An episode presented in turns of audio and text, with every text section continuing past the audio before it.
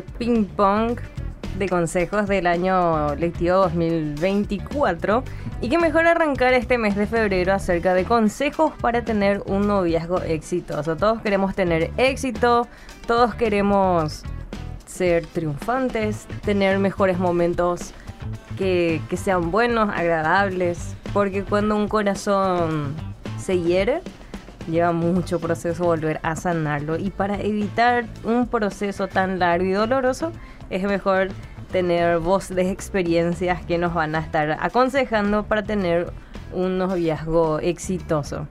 Y lo primero, lo primero primero luego es que sean de un mismo, de un mismo yugo. Vamos a empezar por ahí. eh, empecemos por, por ese punto primordial.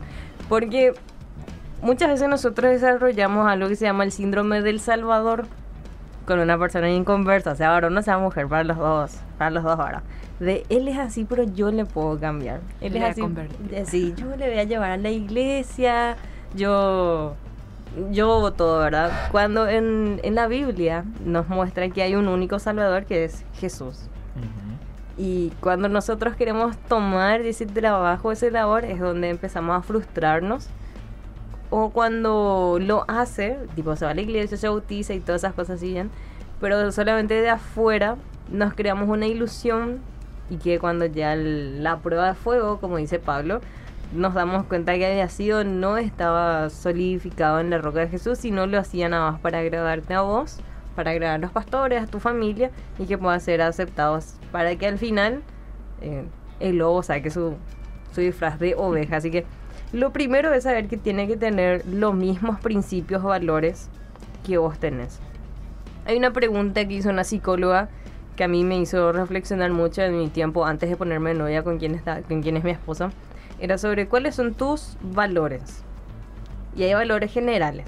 Por ejemplo, que no sea infiel, que sea bondadoso y cosas así. ¿verdad? Dijo, sí, esos son valores generales, universales que, que, que toda persona debería tener. Pero cuáles son los valores personales de, de uno, ¿verdad? Y lo mío es eh, la privacidad, o sea, que respete privacidad, lealtad, alta lealtad, ahora sí. De que decirme las cosas enfrente, pero cubrirme mi espalda cuando ves que yo Ujú. cuando veo una falencia mía, cubrirme mi espalda no es que agarre y cuchillazo así por las palabras, con rabia, no, sino que en eso, por ejemplo. Y esos son algunos valores míos propios que, que yo tenía y que sigo teniendo, no solamente con mi esposa, sino con, con mi red de amigos, de contención. Y cuando no son de ese mismo sentir, siempre van a haber puntos de discordia. Siempre van a haber peleas. Siempre van a haber malentendidos. O yo quiero ir a la iglesia, él no quiere ir a la iglesia. Yo quiero. Mira, justo salió un campamento de jóvenes. En me quiero no, ir. Qué bien.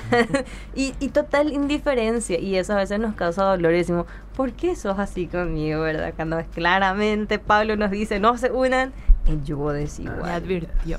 Sí. Así que dada la advertencia, nosotros tenemos dos opciones que siempre nos dan. El aceptarlo o Ujú. el rechazarlo. Y Jesús dice, bueno, el que, el que acepta, bien, pero el que no, eh, que lastima. Pero al final siempre obra para bien en algún punto de la historia. Exactamente, porque así también justamente evitas, así como dijiste, muchos procesos muchas veces malos que uno no quiere pasar justamente, ¿verdad?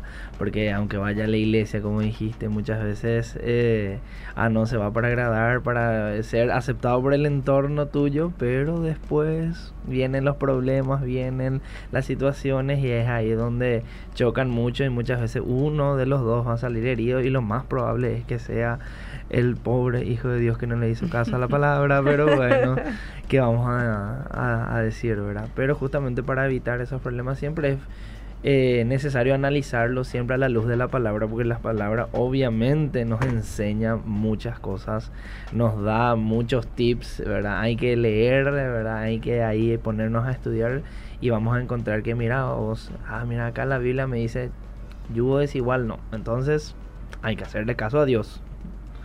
Y el primer consejo, ah, o sea, el segundo ya sería después de esto, es superar desafíos juntos. ¿Cuál ha sido un desafío que hemos enfrentado para poder fortalecer un vínculo, ser equipo en la, ser equipo en la adversidad? Yo, yo era deportista. Era. Era, sí, bastante tiempo era. Y uno, uno de, de los desafíos que nosotros tuvimos que superar con mi esposo era carácter dentro de la cancha.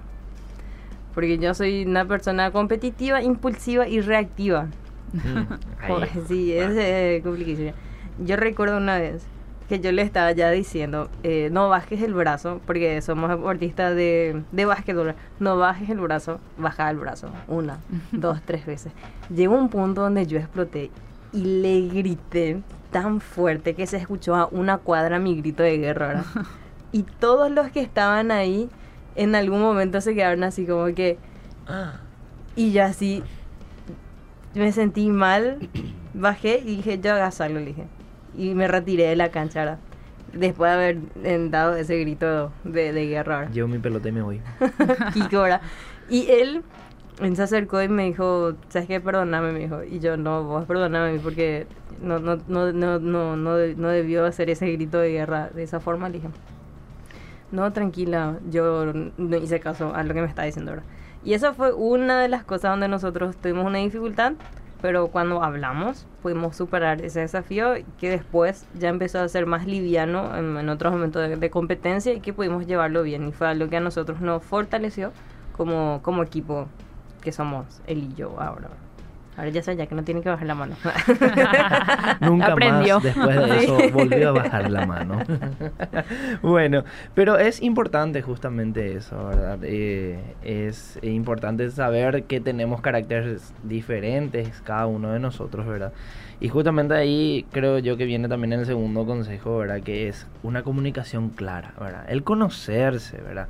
Porque la comunicación es clave, ¿verdad? Eh, hay que hablar abiertamente, con total honestidad, ¿verdad? Con, la- con tu pareja, ¿verdad? Sobre cómo sos, sobre las expectativas que tenés, ¿verdad? Y los sueños, las preocupaciones, ¿verdad? El, el, inclusive el desde el principio decir, bueno, mira, vos sabes que yo tengo esto, no me gusta esto, eh, tengo este carácter un poco fuerte, ¿verdad? Así como decís que yo también, por ejemplo, tengo un carácter bastante explosivo, ¿verdad? Entonces, tipo, es así, tipo, che, yo tengo esto, eh, vos sabes que esto no me gusta, entonces no me gustaría que hagas esto, ¿verdad? Entonces, la transparencia es lo que fortalece esa relación también, ¿verdad? Es lo que justamente afirma, pone más fuerte a una pareja, es que se hablen y se hablen bien, ¿verdad? Justamente, ¿verdad? Que se los hablen gritos. exactamente, no, no gritos, ¿verdad? Porque muchas veces la otra persona puede tener un carácter mucho más sensible, puede tener un carácter mucho más eh, que no vaya tanto con el tuyo, un carácter un poco más bueno, bondadoso, y de repente un grito puede eh, destruir muchas cosas. La lengua, ¿verdad? Como dice la palabra, es muy picosa, es ahí, eh, tira un poquito de leña y se prende todo, ¿verdad? Entonces siempre la comunicación clara, pero más que nada, además de una comunicación clara, porque podemos ser claros al hablar, pero gritar no hay, ¿verdad? El tono de voz. Exactamente, hablarlo tranquilamente, ameno, en un lugar tranquilo también, no en cualquier lugar, ¿verdad? No es que nos vamos a poner a hablar acá en el shopping, ¿verdad? Y vamos acá, vamos a tener colectivo. una- en el colectivo ahí se empiezan a discutir. no. Humildemente. Exactamente. Entonces, tipo, tenemos, tenemos que tener esa comunicación clara, esa transparencia con la pareja para que uno pueda entenderse con el otro y pueda saber justamente qué le gusta, qué no le gusta y cuáles son las cosas que está de repente molestando. Porque muchas veces eh, con tu pareja vas a estar también y le vas a verlo con una cara así medio, "Mm, algo no le gusta, ¿verdad? Es importante también preguntar, No somos comunicarte. adivinos, Exactamente. Comunicarte ahí, preguntar y decir, bueno, eh, esto me pasa, ¿verdad? Eso es bueno, importante también, tanto para el varón como para la mujer, el decir qué pasa, porque en ese momento es importante justamente comunicar eh, claramente qué está pasando. Así mismo. Y justamente también un punto muy importante, ya el, el cuarto, eh, sería el fundamento del amor. Muy importante también el amor, aparte de la comunicación, resolver los problemas. Antes de comenzar un noviazgo, establece juntos eh, el fundamento en el amor de Dios. Un amor basado en principios sólidos perdura. O sea, nosotros primeramente tenemos que amar a Dios. Porque si un muchacho, una chica, primeramente ama a Dios, te va a amar a vos, te va a respetar a vos, porque Dios es primero. Dios tiene que ser la prioridad de cualquier persona para que nosotros podamos ser su prioridad también, para que nosotros podamos ser esa persona especial a la que siempre nos va a cuidar, nos va a proteger, nos va a ofrecer esa seguridad. Y si nosotros le amamos a Dios, el amor de Dios es de diversas formas, es justo, es bondadoso, el amor eh, de Dios tampoco no presume. Entonces, si nosotros tenemos el amor de Dios, vamos a poder también ofrecer todo eso a la otra persona y la otra persona a nosotros. Y es muy importante tanto para mujeres como para varones, porque muchas veces eh, buscamos que solamente, ah, me dice que me ama, me dice que me quiere, pero ama a Dios, eso es un filtro muy importante ante cualquier cosa. Tanto para amistades y el noviazgo, cualquier relación que vayamos a tener es muy importante primeramente que ame a Dios y luego nosotros seamos eh, eh, su, su segundo amor, su primer amor es Dios. Que tenga un buen fundamento. Y que su fundamento sea la palabra, ¿verdad? Que siempre se base en eso, que como decíamos, si es que primeramente ama a Dios, todo lo demás, todo lo demás a él le va a salir o a ella le va a salir de corazón, le va a salir sin, sin tener que forzar, sin tener que, em, que sea muy, ay, a mí no me gusta hacer eso, pero lo hago por amor, lo hago porque, porque te amo. Y el amor de Dios también es servicial. Em, saber ser serviciales también nosotros eh, y también buscar eso en otra persona. El servicio a Dios, el servicio a mí, el servicio a la familia, el servicio a los amigos, el servicio en la iglesia. En cualquier cosa, siempre esa persona está para servir. ¿Por qué? Porque Dios es su base, Dios es el que está en primer lugar. Primera de Juan 4 habla acerca de, las preeminencias del amor de Dios. dice que el que no ama no conoce a Dios, porque Dios es eh, amor. Entonces ahí está. Eh, es igual. Cero a la izquierda ya. No, porque rechazado. rechazar. Red flag.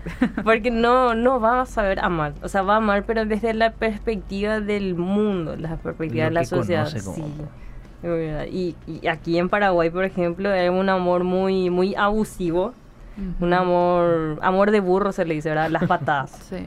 Y eso no está bien. Dios no lo permite, Dios no lo tolera, Dios ni piensa en esas cosas. Porque Dios es amor y un amor nunca va a herirte, nunca va a buscar lo malo tuyo, sino todo lo que dice 1 Corintios 13 de que va a sufrir, va a tolerar, va a amar, no se va a gozar en la injusticia, sino en toda la verdad. Y por sobre todas las cosas siempre va a estar, perdura, siempre va a perdurar. Porque todas las cosas van a pasar, pero el amor siempre se va a quedar. Hasta la profecía dice, va a terminar, pero el amor es el que siempre va a permanecer. Y otro, hablando de otros valores y otros consejos, es el respeto mutuo.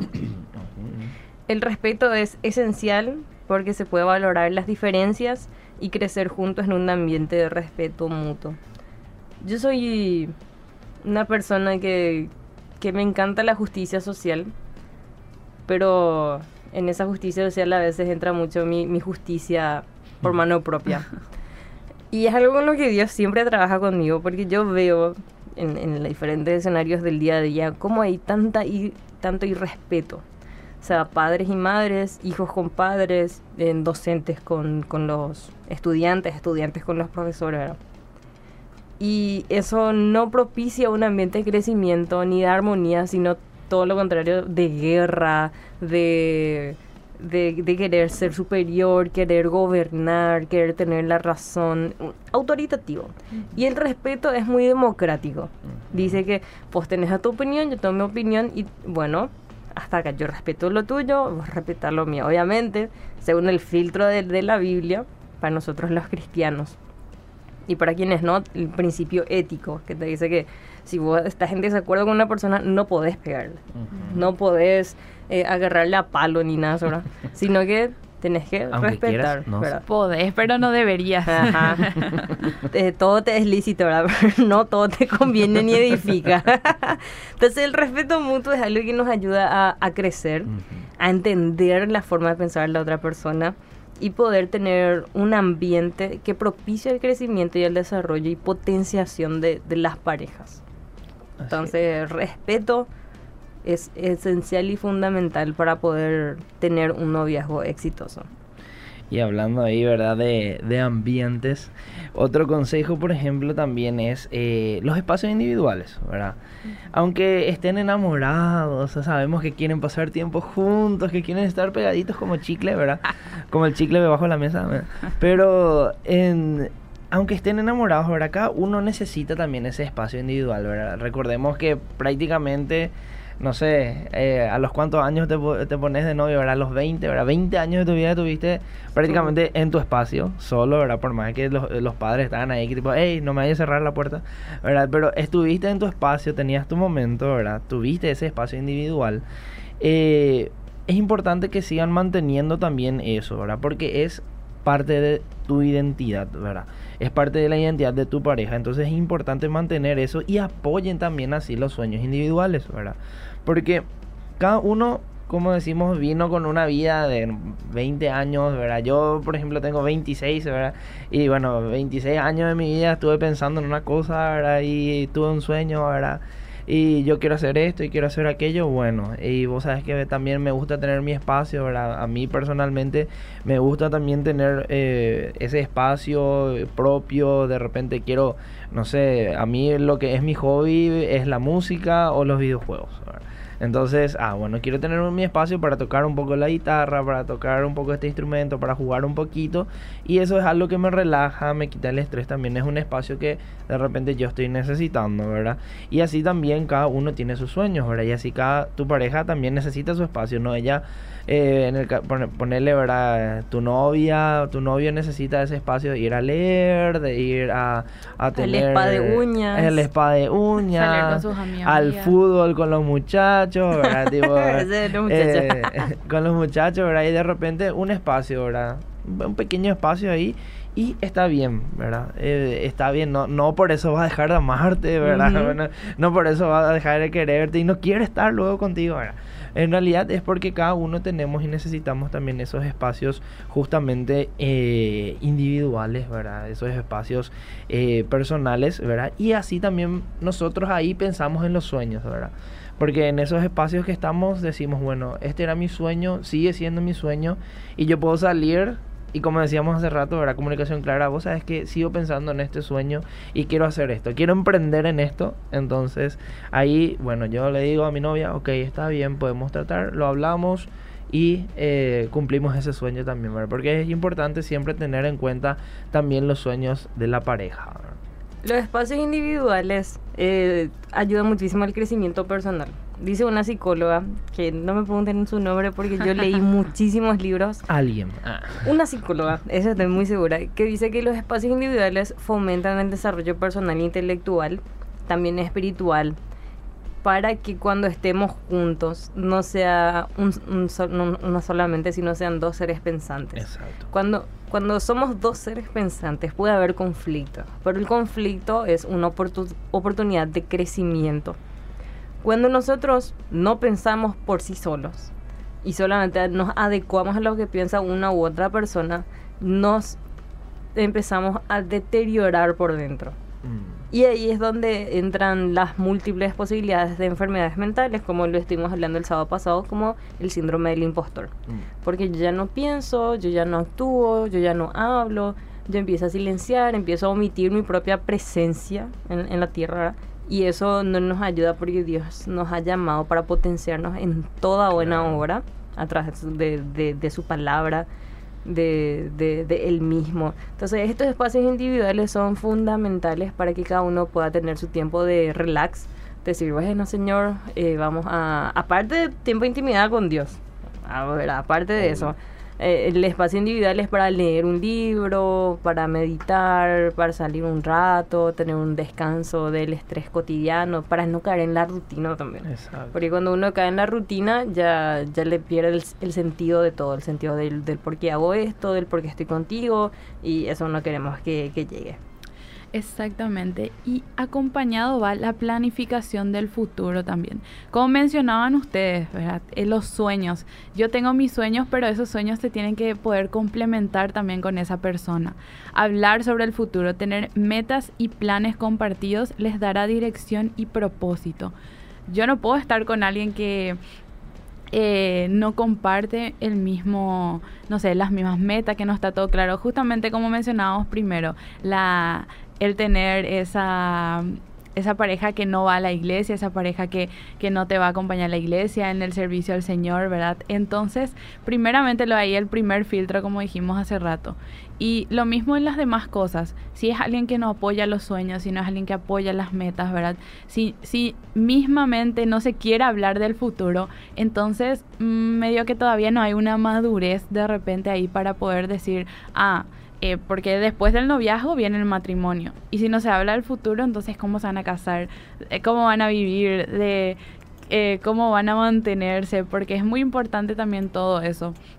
Y tener claro uno mismo, ¿verdad? Sus metas, sus sueños y poder y saber comunicar eso también pensar qué, cuáles son los propósitos que yo tengo, primeramente ministerialmente, eh, individualmente, personalmente, con la pareja, a futuro, una vez, cuántos hijos se quiere tener, todo eso es muy importante también porque imagínense que uno quiera tener 10 y el otro uno nomás, entonces... O no quiere. O no quiere, entonces es importante también hablar y ahí viene todo lo que hasta ahora fuimos mencionando, todo esto también se complementa con el futuro qué vamos a hacer, cómo vamos a vivir que esa persona sea una ayuda idónea también, que sea alguien que pueda tener las metas claras en, en lo que es la vida espiritual y personal también, y así también como pareja, como equipo.